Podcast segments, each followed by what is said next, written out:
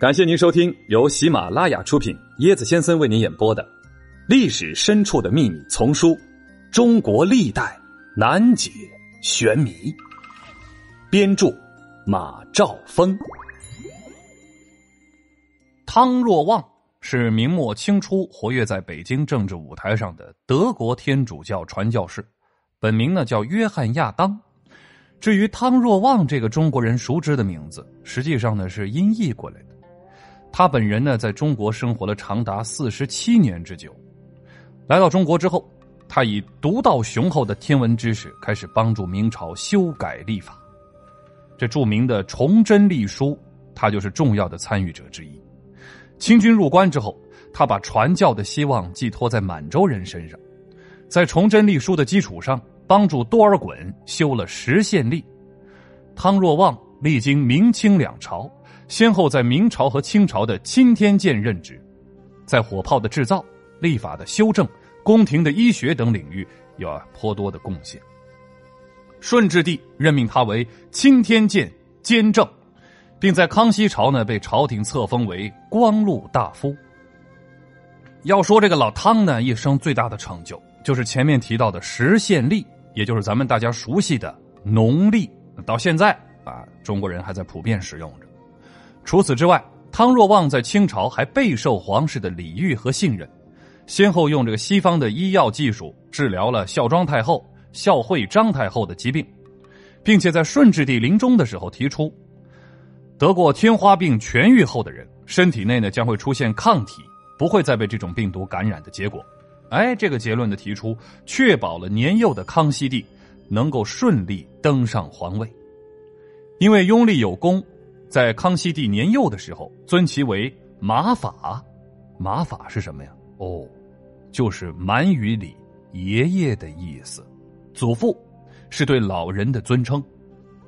可以说，纵观中国历史上出现的这些西方传教士啊，能够显赫到如此程度的，绝无第二人。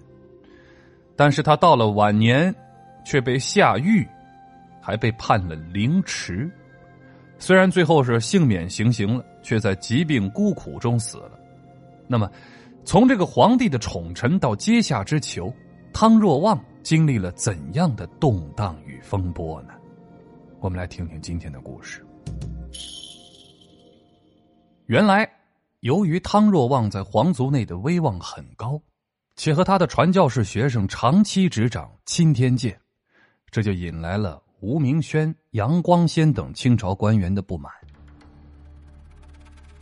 早在顺治年间，吴明轩呢就这个上书啊，说这个汤若望的历法有很多的错误。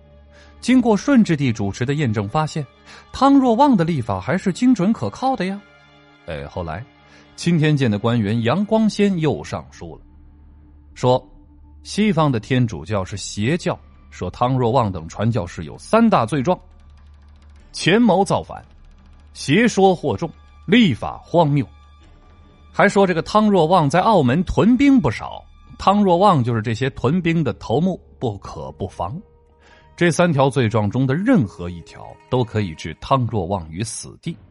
但是顺治帝看了这个奏折之后，觉得杨光先的理由太牵强，依然置之不理，继续的重用汤若望。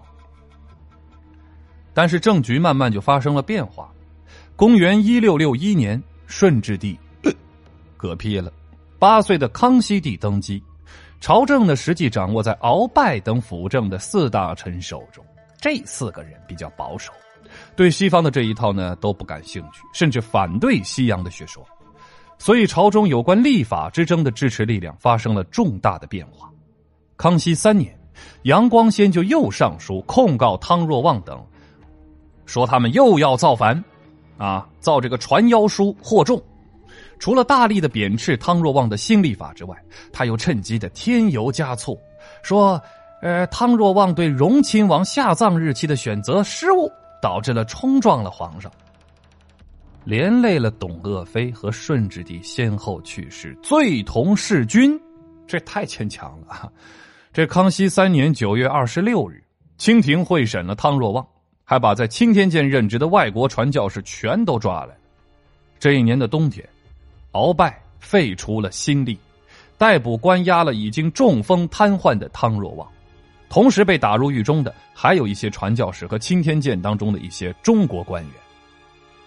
这个时候呢，汤若望已经说不清楚话了，由他的学生传教士南怀仁为他辩护，但是鳌拜除去汤若望的心意已决，啊，他主持的一审就把这个汤若望判了死刑，后来呢又改为凌迟处死，但就在裁决的那一天。北京发生了地震，接着呢，宫中发生了大火，天上还出现了彗星。当时孝庄太皇太后还健在，四大臣呢把这个案子审定情况之后，向孝庄做了汇报。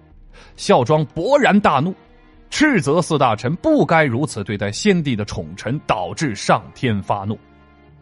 于是这四大臣改判汤若望无罪释放。可是年迈的汤若望呢，已经时日无多了。出狱之后两个多月，就在痛苦中辞世了，享年七十五岁。之后，杨光先硬着头皮干起了青天剑的工作，但是错漏百出啊！好在此时，康熙帝已经成长为一个热爱科学的有为青年了。智取鳌拜之后，以公平、公正、公开的方式举行了辩论和比武。汤若望的学生南怀仁毫无争议的胜出了。康熙八年，康熙呢？为这个汤若望平反，恢复了原官职，并赐银五百多两，为这汤若望举办了隆重的葬礼。葬礼上呢，康熙帝特派官员宣读了自己的亲书祭文。再之后，康熙和孝庄太皇太后又携了朝中大臣亲临墓地，按照中国的礼节悼祭了汤若望。彪悍，皇后干掉妹妹上位。竟然还给皇帝戴了绿帽，虐心呐！周瑜和诸葛亮相爱相杀，为哪般？剁成肉酱！皇帝两口子为何对开国功臣如此狠毒？嘿嘿，跟我一起穿越吧！欢迎你跟我一起探索历史。按本集的趣味链接来说说汤若望与他的崇祯历书。明朝崇祯年间，哎，当时使用的历书啊，仍然是郭守敬的《授时历》。这部历书由于已经施行了三百多年，误差呢逐渐的增大。当时的礼部侍郎徐光启是利玛窦发展的天主教徒，就推荐了德国传教士汤若望到这个青天剑任这个呃任职，修订历法。这就获得了崇祯帝的批准。一六三四年十二月，在徐光启和汤若望的主持下，经过了十多年的辛勤工作，青天剑终于完成了工程浩大的崇祯历书，共计四十六种，一百三十七卷。崇祯历书是对中国传统历法的重大改革。哎，重要的是呢，还对哥白尼的这个日心说啊做了介绍，并大量的引用。还认为哥白尼是欧洲历史上最伟大的四个天文学家之一。后来啊，崇祯历书在清朝时被修订为实宪历。康熙八年（一六六九年），从这一年开始到清亡，哎，中国的历法一直是大体沿用汤若望所定新历，延续至今，哎，就是咱们现在俗称的农历。